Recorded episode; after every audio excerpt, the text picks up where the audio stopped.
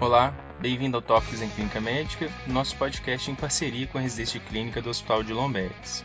Meu nome é Ricardo Braga e no episódio de hoje nós damos sequência à série Passa Despercebido, dessa vez conversando sobre encefalite herpética. Então, para começar, o que é encefalite herpética? É uma infecção viral grave do sistema nervoso central, geralmente localizado nos lobos temporal e frontal de adultos. Classicamente, ela vai causar sintomas que são semelhantes a uma gripe, com cefaleia, febre e mal-estar, seguido de manifestações neurológicas como convulsão, comprometimento cognitivo e alterações comportamentais. É uma doença rara ou incomum, com uma incidência anual em torno de 0,2 a 0,4 casos a cada 100 mil habitantes, embora, por outro lado, também seja a etiologia mais frequente entre as encefalites infecciosas e responsável por 5 a 10% de todos os casos de encefalites no mundo. Por que, que ela passa despercebida? Em primeiro lugar, porque a apresentação clínica é muito variável. Os pródromos virais podem estar ausentes e às vezes o comprometimento cognitivo pode ser muito sutil. Além disso, os déficits focais podem ser confundidos com AVCs, alterações comportamentais às vezes são confundidas com transtornos psiquiátricos primários, convulsões com epilepsia e as alterações cognitivas como delírio.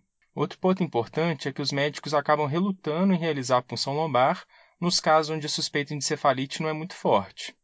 E mesmo quando a propedêutica é adequadamente realizada, realizada precocemente no curso da doença, os resultados às vezes podem ser traiçoeiros. A citometria do líquor é normal em 5 a 10% dos pacientes, a tomografia é normal na primeira semana da doença em até um terço dos pacientes e a ressonância nuclear magnética em até 10% deles. Por que é tão importante a gente fazer o diagnóstico de encefalite herpética? Embora a encefalite pelo vírus herpes simples seja incomum, ela tem uma alta mortalidade e uma alta morbidade se o tratamento com a ciclovir não é iniciado ou é iniciado tardiamente. O aciclovir ele age reduzindo a replicação viral, minimizando o dano neurológico a extensão desse dano neurológico, e reduzindo a mortalidade da encefalite de 70% para menos de 20% em algumas séries, o que dá um NNT de 2 para a mortalidade. Esse tratamento também reduz a frequência de sequelas neurológicas, como o comprometimento da memória anterógrada. Quando devo suspeitar de encefalite? Geralmente, existe realmente esse pródromo de mal-estar, febre, por exemplo, em 90% dos casos, cefaleia em 81% dos casos e náusea e vômitos em até metade dos casos, com duração de alguns dias, bem consistente com uma infecção viral habitual. E aí, nesse contexto, os elementos que vão levar à suspeita de encefalite incluem alteração progressiva do comportamento, que é a manifestação neurológica mais comum em até 71% dos casos, elementos sugestivos, às vezes de crises focais, como alucinações olfatórias, déficits neurológicos focais, esses um pouco menos comuns, em torno de 33%, e problemas cognitivos, como prejuízo da memória, alterações da linguagem ou confusão mental. Como que a gente vai fazer o diagnóstico? Diante de um caso suspeito de encefalite viral, com essas manifestações que eu mencionei, a punção lombar e um exame de imagem devem ser realizados com urgência. O exame de imagem de escolha é mesmo a ressonância magnética, com uma sensibilidade que chega a 90%. Caso a ressonância não seja uma opção, ela não esteja disponível no seu serviço, então a gente deve partir para uma tomografia de crânio. O objetivo do exame é tanto identificar alterações sugestivas de encefalite, como as alterações no lobo temporal medial ou córtex insular, como afastar diagnósticos diferenciais, como um AVC. Em relação à punção lombar, cabe reforçar o recado do episódio 81 do podcast sobre meningite. É um procedimento simples, com uma curva de aprendizado rápida, que deveria ser realizado por qualquer profissional, qualquer médico, e não apenas pelo neurologista. Aliás, ao invés de recorrer aos nossos colegas neurologistas como puncionadores, a gente vai fazer melhor uso das capacidades do treinamento deles se a gente discutir a suspeita de encefalite do nosso paciente quais diagnósticos diferenciais importantes que a gente pode estar deixando passar e se realmente existe indicação de punção lombar para aquele caso. Bom, recado reforçado, o que nós vamos encontrar no líquido de pacientes com encefalite herpética é uma elevação da contagem de leucócitos às custas dos linfócitos, alguma coisa em torno de 10 até 500 linfócitos, algumas vezes também com hemácias, refletindo na natureza hemorrágica da encefalite herpética. Pode haver uma elevação discreta das proteínas e uma glicorraquia, que pode ser normal ou pouco reduzida.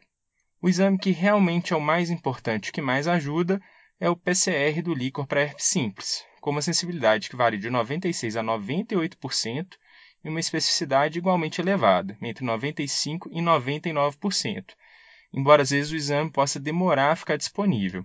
Outro dado importante é que ele permanece positivo até cinco dias depois do início do tratamento. Então, o fato do paciente já ter recebido não significa que ele não deve ser pesquisado. E aí, já aproveitando esse gancho, qual que é o tratamento da encefalite herpética? É o início imediato de aciclovir venoso, na dose de 10 mg por quilo, de 8 em 8 horas, durante um período que vai variar de 14 a 21 dias. Considerando o impacto do tratamento precoce na morbidade e na mortalidade dos pacientes, a gente não deve esperar o resultado do líquor para começar o tratamento. Ele deve ser iniciado empiricamente. Atentar também para o diagnóstico diferencial com meningite bacteriana. Às vezes, como é difícil diferenciar, nós vamos iniciar empiricamente o tratamento para as duas entidades antes do resultado dos exames da propedêutica esclarecer o diagnóstico. Vamos rever os pontos-chave?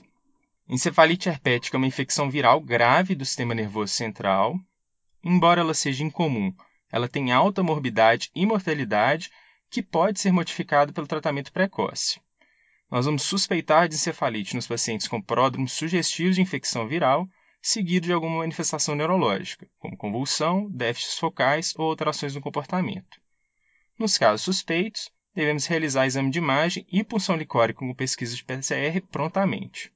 E devemos também iniciar empiricamente a ciclovir na dose de 10 mg por quilo, de 8 em 8 horas, diante da suspeição, sem aguardar o resultado da PCR. Isso encerra o episódio de hoje. Até a próxima semana.